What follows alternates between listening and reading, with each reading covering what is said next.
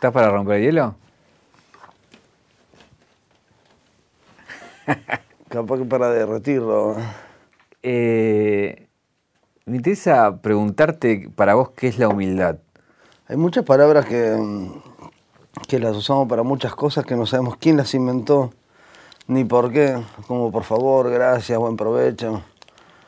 Pero hablando de humildad, creo que principalmente debe ser no ser mezquino eh, y no creer que sos más que otras personas y, y ayudar, ser condescendiente, ayudar. Un viaje, un viaje, una vida, un recorrido, una reconstrucción. Caja negra. Caja negra. Todo queda registrado en la memoria. Sé que sos alguien como muy despojado de, todo, ¿no? Como que cuanto menos tengo, menos quiero, como tenés esa filosofía, ¿no? Ajá. ¿Por qué? No sé si será... No es algo que yo planeé tampoco, o una, una decisión que yo tomé pero me surge, me nace y, no puedo no puedo evitarlo. Mientras más tengo, menos quiero porque siento que hay gente que tiene mucho menos o nada y, no puedo tener sabiendo que hay gente que, que, no tiene o que con lo que tengo le puedo evitar sufrimiento a otra gente. Porque por lo que sé, quizás vos no lo querés contar, pero sos alguien que ayudas al que está al lado todo el tiempo, digo. O sea, quizás no tenés porque estás ayudando a gente que está cercana todo el tiempo, ¿no? Sí, sí.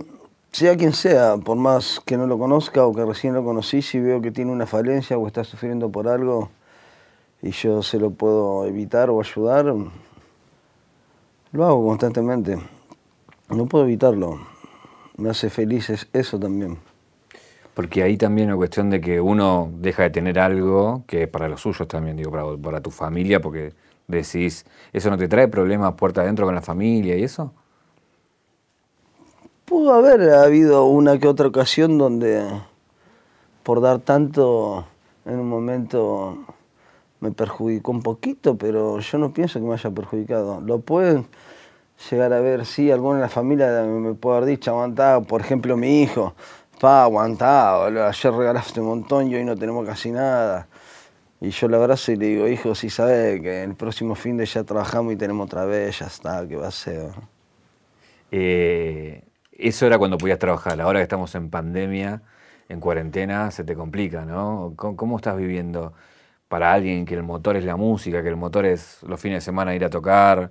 Eh, digo, me imagino que toda tu vida fue eso y ahora te cambió, ¿no?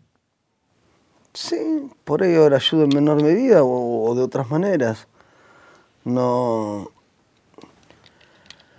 no tengo ese ingreso de filamento, pero igual en muchas cosas que ayudo no es solo con filamento, ¿entendés?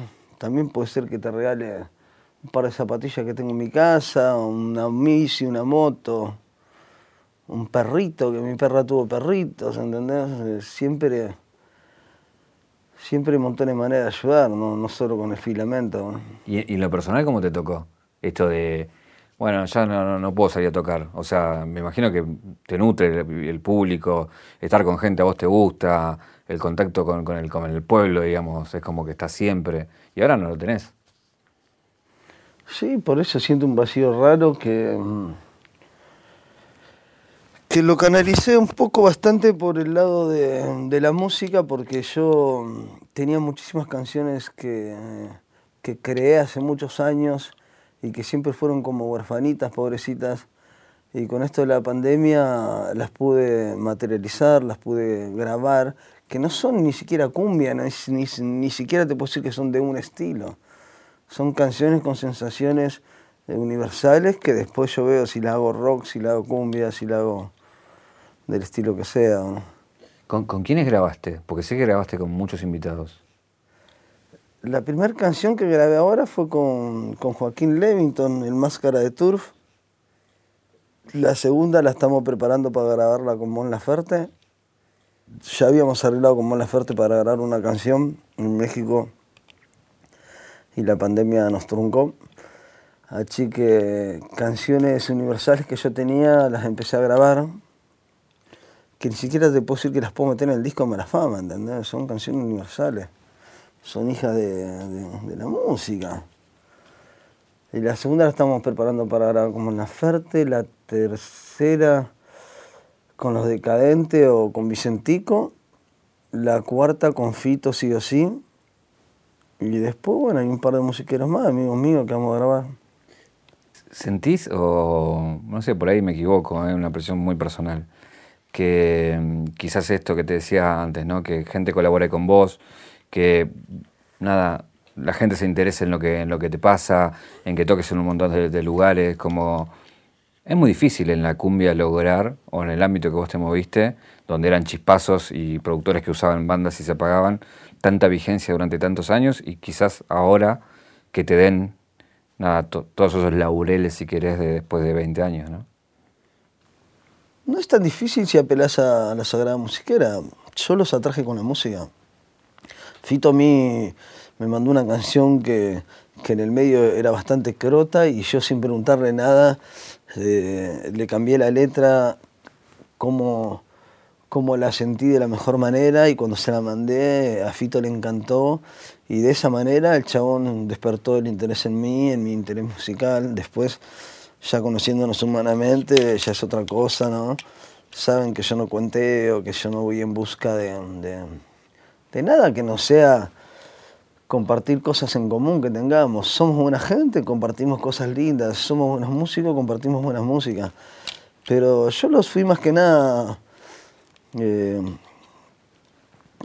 contaminándole mi, manera hermosa de hacer música.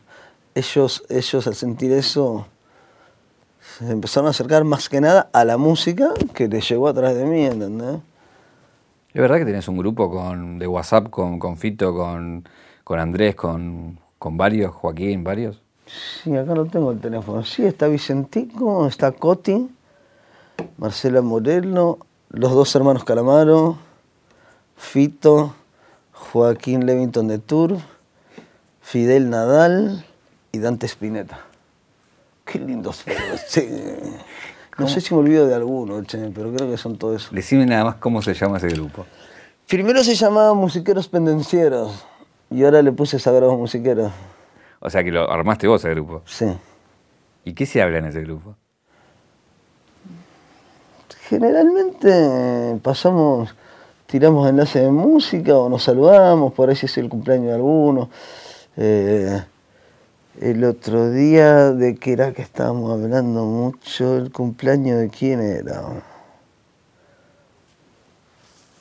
Bueno, cada vez que alguno de los músicos tiene algún evento o pasa algo, hablamos más que nada de eso, nos saludamos.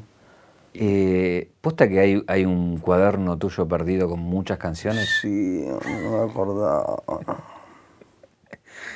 ¿De cuántos años? Un cuaderno grande, grande, un cuaderno así, así. No se perdió hace mucho, para mí se perdió hace un par de meses. Después encontré otros cuadernos con, que se notan que están escritos hace varios años, pero se me ha perdido un, un cuaderno con muchísimas canciones que eh, la mayoría no recuerdo porque son canciones que nacen en, el momento, las taca, taca, taca, taca, taca, y después capaz que sigo con otra y con otra, así. O sea, tu obsesión es encontrar o sea, que si no vuelvo a ver ese cuaderno hay canciones que, que no van a nacer. Te quiero llevar un poco a, tu infancia. ¿Posta que bailabas breakdance? Sí, ponele que sí, breakdance, rap, trap, esas cosas. ¿no? ¿Y, y, por qué? Yo iba a Cadalso en el año, andás, ¿sabes qué año era? 92, 93, Cadalso. Y es un, un boliche legendario de, de, la zona norte.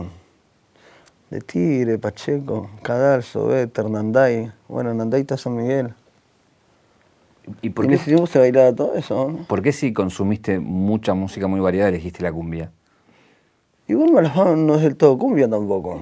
Eh, creo, creo que porque la cumbia está falta, la cumbia está muy, eh, muy simplificada, muy es más, en ese tiempo la cumbia ni siquiera tenía bombo. Tenía era bajo y cencerro. Tum, tum, tum, tic, tum, tic, tic, y creo que, dejé porque soy de un barrio bien humilde y, creo que necesitaba llevar, eh, es como, no sé, como cuando, si, si, si, si un buen jugador va a jugar a, un, a un equipo que le faltan muchas cosas, ¿entendés? Quise llevar todo eso a la cumbia. Hay canciones de mala fama que son incontables los arreglos musicales que tienen. Y en la cumbia no existía ni iba a existir eso. Eh, corregime si no es así, pero tenés un, un sonido muy característico, de, sobre todo el teclado, lo que es mala fama, ¿no? Es como. Suena, suena mala fama y no hay otra banda que suene, que suene así. Eh, ¿Tenés mucha influencia de la música de los 80? Sí, muchísima. Imagínate que cuando yo era cachorrito, yo no, no tengo conciencia de cuando la música se apoderó de toda mi, de toda mi, emoción. Pero desde que era muy cachorrito, te podría decir hasta dos, tres años, que en ese tiempo no había mucha música nacional. Y, mi hermano escuchaba mucho Sting, The Police, YouTube, Duran Duran. Y yo escuchaba eso y, y aunque no entendiera el idioma, presentía más o menos lo que decía y se me pegaba y se me pegaba y, le iba cambiando la letra, en mi mente le ponía letras en castellano y, y chino, che como cuando, pero la Sagrada Musiquera se apoderó de, de todo de todo lo mejor de mí o de todas las ganas, empezó como a anidar en mí. Hay, ese concepto de la Sagrada Musiquera, es como, hasta casi como suena religioso, ¿no? Es como, eso que decís, se apoderó de mí, es como que la música habla a través de vos, eso lo que, lo que es, el, es, el, concepto, digamos. Sí, no, no, es que me hago el místico ni el espiritual, pero eh, a diferencia con otras profesiones, la música tiene una divinidad que, que yo siento como que ella me eligió a mí, sin, es que, sin, sin asegurarlo, sin decirlo. Eh, pero yo siento que la música se apoderó de mí y me usó a mí y yo a ella para ser felices. ¿no? Sí, no, no, no sé si místico, ¿viste? Como uno vibra en, o sea, uno vibra, cumbia, otro vibra rock, otro vibra... Sí, sí, a veces estamos haciendo un arreglo musical en el estudio y cuando de repente salió hermoso sentimos todo como que como nació un hijo, nació una hija, ¿viste? Como siente un padre cuando es padre así. Es una sensación que va más allá de, cualquier otra profesión, que no se puede sentir en, otro ámbito. Em, hay, una devoción tuya también, más allá de, esas canciones que veía, videos tuyos de los malafameros, donde estás escuchando Durán Durano, o País Estino, YouTube, estás todo el tiempo, y después otro con el que interactúas todo el tiempo sin que estés, con Calamaro, digamos, que es alguien en quien vos respetás mucho, ¿no? Digo, como, como autor, como letrista, como escritor. Y sí, y sí. Una vez me compré un autito, che, y adentro de, ese autito había un esteriecito con un casecito que era rojito, ¿no? Que apreté el botoncito y salió. Y era honestidad brutal, creo. Y, y bueno, es evidente que, que André se es el que más tiene el don de, la Sagrada Musiquera, ¿no? para mí, del planeta. Ya que escuché muchísimo a Elton John, a quien se te ocurra, pero eh, Andrés Calamaro hizo mucho por la música, ni él sabe cuántas canciones tiene y siempre, siempre crea canciones divinas, ¿no? No es perfecto, me vale, pero eh, siempre saca canciones divinas, es un autor, cantautor, compositor, que ni siquiera se puede destacar porque tiene eh, una voz notable, pero eso es lo que hace que él sea más notable, ¿no? Como yo, que canto para el orto, pero haciendo canciones significativas, eh, yo las interpreto como nadie las puede interpretar, ¿entendés? ¿Por qué sí canto para el orto? Porque no canto como un verdadero cantante, interpreto más que, hacerme el cantante, ¿entendés? No, no estiro mi voz, no esfuerzo mi voz ni, ni para arriba ni para abajo, la abro hasta donde sé que es, eh, que es lo idóneo para la canción que estoy cantando. Tampoco cantaría canciones que, que, demanden hacer otra cosa, tampoco canto covers, ¿entendés?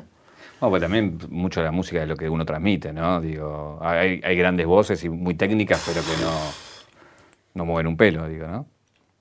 Pero es indudable y, y se pueden remitir a las pruebas de que Andrés tiene, tiene más canciones que nadie y más divinas que nadie. ¿eh? Te- Tenés hasta un busto de él en, en tu casa, ¿no? Cinco tengo, cinco esculturas de... ¿Del mismo autor o distintas? No, del mismo. Contraté un, un escultor que le hizo de arcilla perfectamente. Después, en sistema de emergencia, la llevaron al matricero, el matricero hizo la matriz y ahora hicimos cinco copias. ¿Y por qué cinco y no una sola? Porque como yo soy el creador de la matriz, puedo hacer todos los que quiera, ¿no? Está bien, es muy bien. ¿Y para qué voy a tener una sola? Dice cinco. ¿Y, y por qué tienes un tragamoneda en tu, en tu living? Son varios los motivos por el cual la tengo. Yo no soy jugador de, de ir a los casinos y esas cosas. No, no, no creo mucho en la suerte. En la suerte así de que de repente vas a jugar a algo y taca taca. Pero tengo un par de, un par de anécdotas con, con el azar o con el juego y esas cosas. Y más que nada la compré para que boludeen la gente amiga mía. Contame alguna de esas anécdotas, ahora me dejaste con ganas. La primera vez que entró a un bingo en mi vida era pendejo yo. Teníamos un- una pizzería con mi familia eh, y venía de llevar un pedido y por primera vez en mi vida digo, y este es el bingo, che, y paso. Y estaban con los cartoncitos, paso así, miro. Me siento, me traen los cartoncitos y le digo a la señora, ¿y esto cómo es? Le digo a la señora, vos marcá, marcá. Y dice, tac, tac, tac. Canta bingo, me dijo la señora. Y dice así. Y gané al toque, con el primer cartoncito que jugué en mi vida, gané. y, y después no quise seguir jugando y me fui. Después, eh, no me acuerdo qué habré hecho, pero ponerle que entré con, con monedas y me fui con un montón de plata de ahí. ¿Y después en el Después casino? una vez, una vez quería cambiar 100 dólares y, y no me lo querían cambiar en el barrio. Y me dice un amigo, en el casino vas y te lo cambian. Me dice, sí, le digo, bueno, ¿me llevas? Vamos. Fui al casino, cuando voy a la ventanilla le digo, ¿me cambias 100 dólares? No, no te los puedo cambiar yo. Tenés que ir a comprar las fichas, las fichas esas de ruleta, y después venís con las fichas y te, la- y te la- y te las cambio. Bueno, anote, anote, voy, compro, me das 100 dólares de ficha al que estaba ahí, me dio 100 dólares ficha y, me voy. Cuando estoy yendo, paso por otra mesa, por otra mesa, y miro una así, miro las, las, las fichas raras, azules, cuadradas, rectangulares. Me acerco, todavía recién están apostando, y agarro dos fichas y la pongo en un número, que no me acuerdo qué número era, pero por probar hago así, la pongo en el treinta y pico, era, la pongo así, con mi amigo. Trin, ping, ganeo, ¿no? Me da un montón de fichas más y me fui con el triple de plata y no seguí jugando. La primera es que apoyo una moneda así, una ficha, la apoyé así, tuvo el chabón, tiró la cosa y salió ese. ¿no? Y no es que yo había ido antes ni fui después. ¿Y Y por qué no volvés a ir si tenés tanta suerte? No sé, no sé, porque no creo que, que la suerte sea tanto para el que la busca, ¿o ¿no? ¿Con la quiniela te pasó algo? Claro, una vez estábamos grabando, yo jamás en mi vida jugué a la quiniela, eh, jugarme a la cabeza o a los premios o a no sé qué, ni sé bien qué es eso. Y estamos grabando un videoclip en mi barrio, que era el videoclip de Hay que vivirla para saber, en mi barrio. Y se empezó a contar un montón de gente y en una de esos cortes que cortamos la escena, estaba mirando yo alrededor la gente que había y lo veo al quinelero, que lo conozco de chiquitito y que nunca en su puta vida le jugué nada. Estaba con su bicicleta, el quinelero ahí que le gusta el puterío, estaba mirando así. Y se me ocurre preguntarle al que estaba al lado mío, le digo, che, elegí un número, le digo al que estaba al lado mío. El 40, y- ¿por qué me dice? Elegí un número, el 44 me dice. Me acerco al quinelero, saco 500 pesos, que ahora no es tanto como hace 6 años atrás. Me le acerco al quinelero y le digo, ¿me jugás 500 pesos al 44? Me mira, ¿en serio? Me dice, vos nunca me jugaste nada, bueno, jugame. Eran las 2 de la tarde. A las 4 se había mudado el quinelero, ¿no? Lo arruiné, ¿no? Al rato venía todo, che, salió el 44 a las 2 horas, ¿entendés? Y era la primera vez en mi vida que, que, que, que jugué algo, a la quiniela, ¿entendés? Y ese quinielero me conoce que de chiquito, después, después eh, cuando eh, le fuimos a cobrar, porque era, era bastante plata, no daba para regalársela del todo, ¿viste? Fuimos a buscarlo y che, no estaba, ¿no? La mujer no, acá no está, no sabemos dónde está, decía la mujer, ¿viste? Y cuando lo encontré, no es que lo andaba buscando tampoco, nada, ¿viste? Pero cuando lo encontré le digo, quédate tranquilo, la mitad te la regalo, digo. Da- dame la mitad de, de lo que gané y yo lo reparto con mi gente. Y, y el chavo me dice, sos un zarpado, mala fama, te conozco chiquito, nunca en la vida me jugaste nada, boludo, y me venís a hacer esto, boludo. Y Escúchame. me acuerdo que con lo que el chabón me dio, ponerle que plata de, plata de hora eran treinta y pico de lucas. Le dije, bueno, dame 15 lucas y con esas 15 lucas le di 5 a un amigo que se vaya a comprar mercadería para la familia y compré mercadería para mi familia y taca taca. ¿Qué, te, qué acordás de, tantos años en el camino, en la, ruta, en los boliches, eh, cruzándote con un montón de artistas? ¿De alguna que me puedas contar de, tanto andar en el camino y con tanta gente, no? Una anécdota con músicos, me acuerdo muy linda, es que mm, una vez con los músicos de la Nueva Luna estábamos en Chile, terminamos la gira y me mandan a buscar, que querían que yo vaya para la habitación de ellos. Y fui y nos pusimos a tocar la guitarra y yo le estaba cantando, me decían, como las madre, cantate tus canciones, porque a ellos les llamaba la atención la forma rara de yo tenía que cantar. Y le empiezo a cantar la canción y quedaban, quedaban como medio medio hipnotizados, ¿viste? Y, querían que siga, y querían que siga, y cantaste una maica. Ah, le cantó un rato vos, Mago le decía que el Mago es, es re guitarrista cantando. No, seguí vos, mala fama que nos gusta, dale, pum. Estaban whiskeando ellos ahí, taca, taca. Yo un poco cervecita nomás ahí. Y así se iban pasando la hora y me querían que siga cantando. Y en un momento creo que el chino o el mago me dice, mala fama, mira la guitarra, me dicen. Y miro así la guitarra, estaba toda salpicada con sangre la guitarra. Se me habían lastimado los dedos de tanto tocar la guitarra. Y empezó a salir gotita de sangre y ni nos dimos cuenta nosotros. ¿Cuántas horas habrás tocado? Sí, dos, tres sin parar seguro. Y se me empezaron a lastimar acá, ¿viste? Y la guitarra estaba toda salpicadita con sangre. Y seguimos igual, dale que es tarde. Eh, te, te- hablan mucho, veo que te- todo el tiempo te hablan de esto, de cómo cantás, de cómo hablas, de las palabras que elegís. Eh, digo, e- e- es, parte de vos, ¿no? No, no tiene que ver ¿no? con, con una Con un búsqueda. personaje armado ni a palo, ¿no? Eh, un día me golpean la puerta y, y un amigo se ve que venía medio combativo, medio rajuñado, y le digo, ¿qué te pasó en la cara, boche, re? Y después se la empecé a decir a otros y después quedó como esa frase, ¿qué te pasó en la cara? Pero ¿qué te pasó en la cara, boche? Que es como un chascarrillo gracioso y, lindo, ¿viste? Como jodiendo, qué lindo feo, esas cosas, ¿viste? Y casi siempre nacen de secuencias naturales que después se transforman en, en palabras para divertir o para alegrar. Pero eso- es- No hay un personaje para nada, no, no finjo nada. Eh, ni arriba ni abajo del escenario. Cada vez que subo al escenario, por más que antes de subir al escenario me haya pasado lo peor, una vez que, una vez que subo al escenario, un plus de, de- de energía mental y, o espiritual o lo que sea se, se apodera de mí y, y me olvido de todo y soy re feliz. ¿no? ¿Cómo es tocar con tu hijo? Tu hijo es tecladista ahora de tu banda. ¿Cómo lo vivís a eso?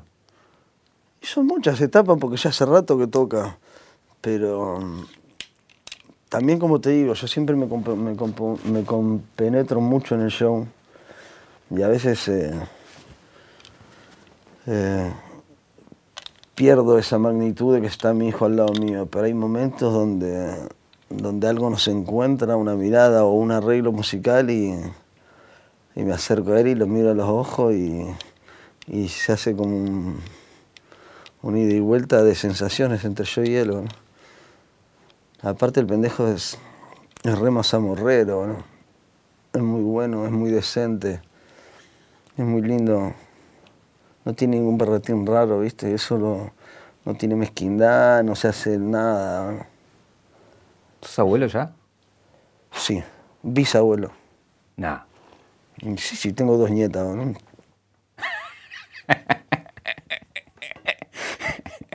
¿Cómo te pegó el, el tema de ser abuelo? Pues sos re joven. ¿Qué? No, no te voy a preguntar la edad, pero se nota. 42.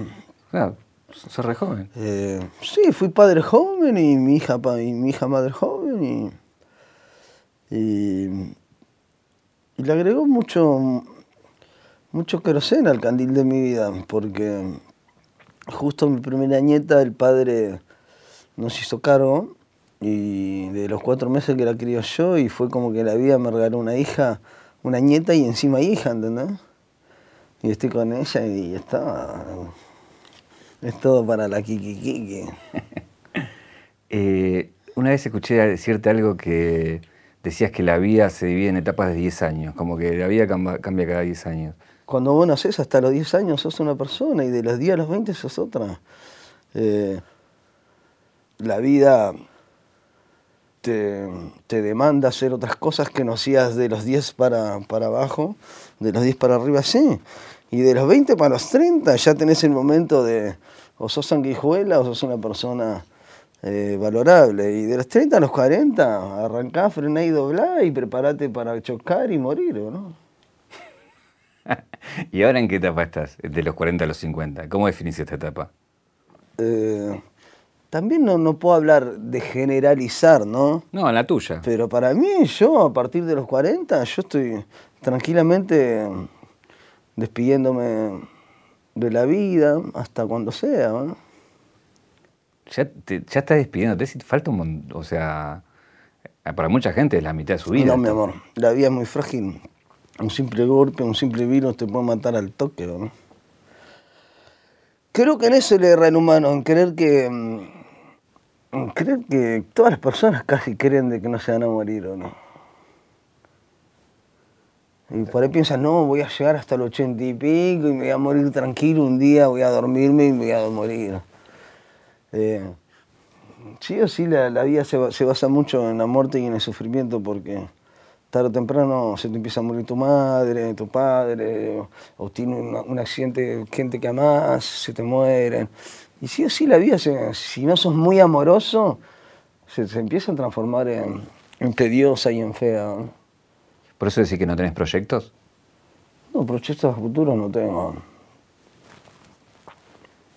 No planeo para adelante, para nada. Bueno, pero un disco es un proyecto. Sí, pero más que nada es una vivencia. Después eh, no, no lo tomo co- como, como un trabajo ni como un proyecto. ¿no? Eh, fue muy interesante cuando, cuando vi, porque me hiciste acordar con esto de reflexionar sobre la vida con, con otra persona que reflexiona mucho, que, que es el Pepe Mujica, ¿no? Que vi que... Qué grande, que fuiste a. Eh, ¿cómo, ¿Cómo se dio eso? ¿Por qué decidiste ir a verlo? ¿Cómo fue ese encuentro? Yo tenía que cantar a Uruguay y, y gente que trabaja con él son muy fanáticos de Marafama. y seguramente a través de Ariel, mi productor, eh, habrá- habrán buscado la forma de encontrarnos, porque yo siempre le decía de, que sería hermoso estar con el Pepe, acariciarlo y hablar con él. Y después cuando llegamos, ahora la casa, ahora viene, vive en una casa bien, pero bien, pero bien humilde, que no vas a ver limpieza por ningún lado, vas a ver orden, pero limpieza no. Eh, tiene sus cosas bien, bien como una, una casa de, de dos personas adultas, tranquilas, y, y la mujer que, que, que en ese tiempo era vicepresidenta, estaba lavando la ropa a mano ahí afuera. ¿no? Lavando la ropa a mano, la vicepresidenta actual, ¿eh? ¿Qué, qué, eh, qué pensás de en qué momento estamos a nivel, nada, de, cómo se está desarrollando la, vida, ¿no? En estos momentos de que Argentina tiene un momento muy particular, el mundo tiene un momento muy particular. Digo, ¿qué visión tenés de, este momento actual? Estamos bastante perdirigidos. ¿no? Se, se fue un gobierno de sanguijuelas y ahora viene el virus de la muerte, ¿viste? Estamos perdirigidos. ¿no? Pero el humano, el humano siempre es como, es como un, un pescado que se va a ir abriendo camino y en algún momento todo se va a acomodar. No hay que perder la fe para nada. Hoy más que nunca es evidente que no existe el concepto de, uy, vamos a juntar plata, voy a tener mucho para tener esto y para tener lo otro y para tener lo otro. Porque después en dos segundos te acabas muriendo y, y tu mente no disfrutó los placeres de la vida, ¿no? porque vos estuviste todo el día laburando o todo el día eh, manipulando para tener más cosas. Tenemos una caja negra y también es la excusa de una canción que tiene que ver con. Ah, conocimos una banderita para simplificar. Un, un tema que vos tenés que es Made in Argentina. Que contame por qué hiciste ese tema que hoy se vuelve muy vigente, ¿no? Debe ser, che. Eh, esa canción es una canción nacionalista, no es una canción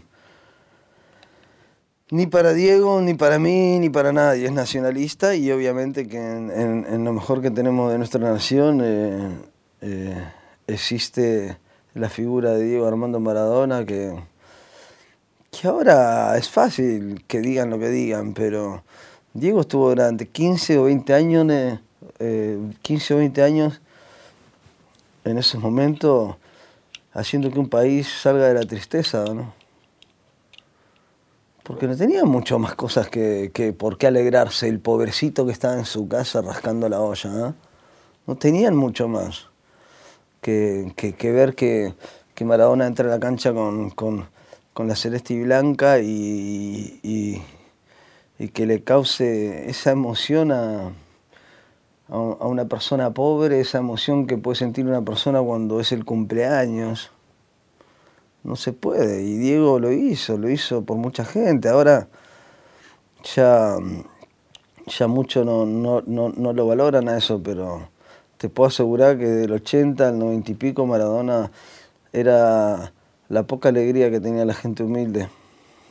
Eh, también hablaba de esto de no irse del país, ¿no? De querer la Argentina y, y eso, digo, hoy está de nuevo como en el tapete, ¿no? Y vos haces una reivindicación de, de- Argentina, básicamente, ¿no?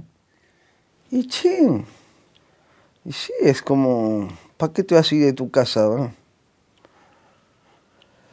A no ser que, bueno, que seas un poco sanguijuela o que seas una persona media desamorosa, pero no tiene objetivo irse de tu país, ¿no? A no ser que, que vivas en Haití, ¿o ¿no?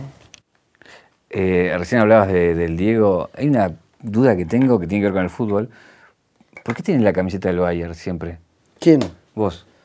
No, siempre no la... No siempre, pero es una que usás y que te gusta usar y que la usás mucho. Más o menos, no. Fue, fue, fue casualidad. La sucedió tres veces y fue casualidad nomás. ¿Y por qué pensás que quedó tanto? Porque la foto iba por todos lados y cuando fue la final es como que la usaron. ¿Te enteraste de eso? Que la usaron. Sí, no, pero a mí me dijeron, che, los de, no sé si era de, no sé de qué programa de Teis Sport o algo de eso. eh, sacaron una foto que yo tenía con esa remera y la hicieron tipo polémica. Y después más vale que me la puse para joder un rato, pero. pero para nada soy del Bayern, ¿no? Tengo una bronquitis con los alemanes que nos ganaron la final, esos almamulados, ¿no? ¿Y de qué sos? ¿Sos de alguno? Soy, soy de Racing. Y encima de Racing, pobrecito, pobrecito. Claro, porque te habían hecho la final que el Lippi le habían ponerle al PSG Claro, eso, eso, eso lo, lo hicieron a propósito, algún, algún productor carañandú. ¿no? y yo después, con mi productor que le encanta el puterío, me, taca taca, me enganché pajo de un rato, pero. Si a los de, ¿cómo se llama ese? Pensing, Men, ese, Sí. le gusta el dip y bueno, yo me pongo la del Bayern y escuchamos mala fama. Eh, ¿cómo, cómo ves la, la música o la industria musical hoy en la Argentina? Y, eh, vos venís de una época en que el rock era fuerte, la cumbia, siguen siendo fuertes obviamente, ¿no? Pero digo, monopolizaban un poco lo que era la industria y hoy entró como otro género, ¿no? Entró el rap, entró el trap. Eh, sé que tu hijo también produce eso y está en, eh, en esa, pero nada, ¿vos cómo, cómo ves todo ese, cambio? Hay como una luz de esperanza de que, de que nazcan nuevos, nuevos autores, cantautores, nuevos compositores. Eh, creo que algo que le hizo muy mal a, la música fue, la tecnología, de, que hay programas de computación que en dos segundos pones un bombito, un chiqui chiqui, le ponen ese, ¿cómo se llama? Que le ponen ahora ese efecto. Es, esas cosas y de repente son wow, wow, wow. Eh, y eso vino mucho a perjudicar la música, porque abusa mucho la rima. O sea, a cualquier persona le nace una rima, como diciendo, como diciendo, mira qué linda camisa, y después con la camisa le rima, me voy a tomar una tiza, porque después viene mi prima, y a través de una frase eh, van creando una canción que es como... Bueno, es, es, es, es como antinatural en la música. Una canción tiene, tiene que estar creada... Eh, por ejemplo, como, como si fuera un esqueleto musical, ¿no? Por una frase, si esa frase termina con O, la siguen con O. Si esa frase termina con A, la siguen con A. Y ahora con la computadora, algún día va a haber un programa que vas a, apretar un botón y así, hacemos una canción sobre las máscaras sin hilo y, el programa mismo te la va a hacer, ¿entendés? Está todo muy, muy prostituido en ese sentido, ¿no?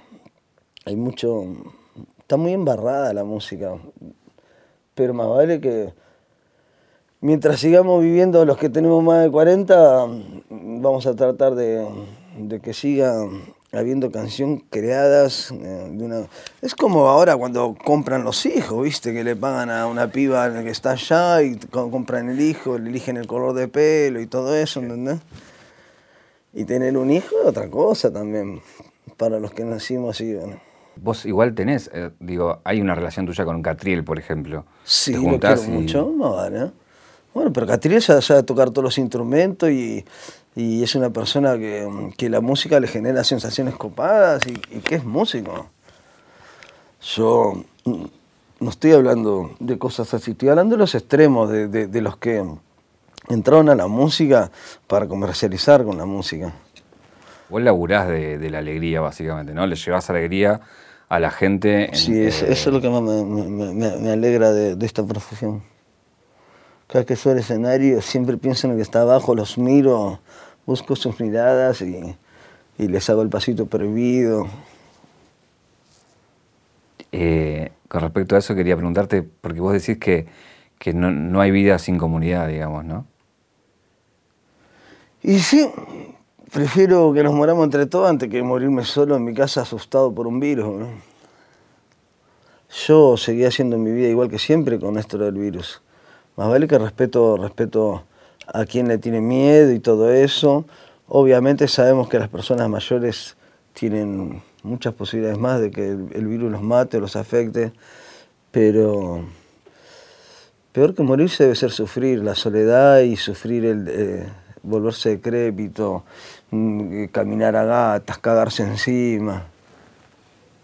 ¿Qué, significa la coche en tu vida? ¿La coche? Sí. Eh, la mujer más significante de mi vida, la madre de mis hijos. Y, y también un poco de lo peor de mí, te odio, maldita, maldita. Ella es, es como un familiar, viste, ya es como parte de tu vida para siempre. Cochinine. Bueno, pero de alguna manera es, el amor en tu vida también, ¿no? La mujer más significante en mi vida, sí. Yo soy, soy muy familiero, ¿no? Después de, de... Primero principal que no soy mujeriego. No vas a encontrar una mujer en el planeta que te diga, mala fama vino un día y me calentoñó, o mala fama se me quiso hacer esto por esto o por el otro. Eh, soy muy íntimo con mi intimidad, no estoy con mujeres por estar, con nadie, intimo por intimar o por, por ese deseo sexual o no. Si no se da, no estoy con nadie. Tiene que ser una, se tiene que dar de una manera muy especial. Eh, no soy el típico hombre que, por tener sexo ilusiona a una persona o busca toda la vuelta para que para que para por, para usar esa persona para tus instintos sexuales. Eh, soy re anti eso y no lo hago, ¿no? Bueno, de, hecho te, escuché en una nota hablar, por ejemplo, en el tema, creo que del aborto, digo, donde la, posición que tenés, y ya que de, años, ¿no? De, bancar eh, esas temáticas, por ejemplo. Hay tipos que, que, que, no quieren saber nada y tipos que, dicen, bueno, hay que, acá hay que bancar. Los hombres en ese sentido no tienen que decir nada, ninguno porque son los primeros que por, por alzados taca taca y después, pero la lógica y el amor indica de que el aborto legal es una herramienta más que se merecen las mujeres, bueno, porque las mujeres eh, siempre estuvieron falta de derechos y, y, de casi todo, en casi toda la historia de la humanidad, y bien controlado, por amor a las mujeres, eh, el aborto legal tiene que estar, porque es una herramienta más para, para, para las mujeres las chicas o las nenas que nos necesitan de verdad, ¿no? No se pueden condenar a estar embarazadas de una rata que las violó o de, o de un gil que, la, que les prometió que les iba a amar y la, y la dejó preñada o lo, lo, que sea y después la dejan tirada. Y así nacen las ratas, porque después esos pibes se quedan sin amor, ¿no? Después nacen así los asesinos, los rastreros, porque fueron criados sin amor, hijos no deseados. No es que tampoco creo en el libertinaje, que cualquier persona puede ir abortado dos o tres veces por año pero que esa herramienta las mujeres se lo merecen, se lo merecen, y los hombres también se lo merecen. Si vamos a la caja negra de tu vida, imaginando que tu memoria sea lo que queda grabado, mm. eh, ¿cuál es el, momento de tu vida que decís que te formó como Hernán de mala fama, eh, el momento que te convirtió en lo que sos hoy, digamos, ¿no? ¿Viste ese clic que te convierte en, en nada, en esta persona, personaje público y lo que te dio tu vida, básicamente? Sí, para ser, para ser concreto, seguramente fue la primera vez que entré a grabar un estudio de grabación. Eh, como cuando alguien juega un deporte por primera vez y se siente muy cómodo y dice, este deporte me quiero dedicar. Pero también eh, mucho la ayuda de mi hermano mayor que, que me, me, sentaba y me explicaba que la vida no era un juego, pero que a la vez también podía hacer cosas lindas y ser feliz y, y lograr un buen destino. Pero si tendría que elegir uno, sí, cuando entré la primera vez en un estudio de grabación. En realidad yo era chiquitito y no sé por qué, no, no recuerdo si eran dos, tres o cuatro años, pero yo escuchaba una canción en ese tiempo, no tenías las millonadas de posibilidades de escuchar una canción. ¿Entendés? No todos tenían, tenían que tenían el disco ese que taca taca y nada más. Escuchaba una canción y yo me iba como como mosca la miel, ¿viste? Y me ponía ahí a escucharla. Y después, si no la volvían a repetir, la tenía que memorizar, ¿entendés? Y cuando mi hermano se iba a estudiar, yo agarraba los discos y estaba. Qué lindo. Era como, era como sentir una obra de arte infinita. Y después, si, si me la sacaban, la tenía que sostener en mi memoria, porque después no tenía para ir y tener una computadora como tiene ahora y escucharla mil veces. Ni hablar cuando pasaban eh, en la radio una canción que vos te gustaba y tenías que esperar dos horas para grabar con el cassette. ¿Entendés? Y una vez que la grabaste un poquito decías, ay, la tengo para mí. Era como copiar una obra de arte para vos. recién decías que tu hermano te decía ser feliz o llegar a buen destino. Eh, ¿Llegaste a buen destino? Sí, sí, más vale porque eh, cumplí, cumplí con mi rol de padre, de criar a mis hijos. Eh, y hice feliz a mucha gente y, no estoy en deuda con la vida, si, si se podría decir así, pero tranquilamente me podría haber movido ayer bien tranquilo. ¿Y vos cómo estás? Más o menos. Yo estoy más o menos, mijo. Eh, ¿Hay alguna pregunta que no te hice que te hubiera gustado que te haga? Sí. ¿Qué te pasó en los caros, gracias, gracias por venir. Eh. No, no, te estuviste bien para invitarme basura. Olvida la gente humilde, ¿o no? Allá nos solemos.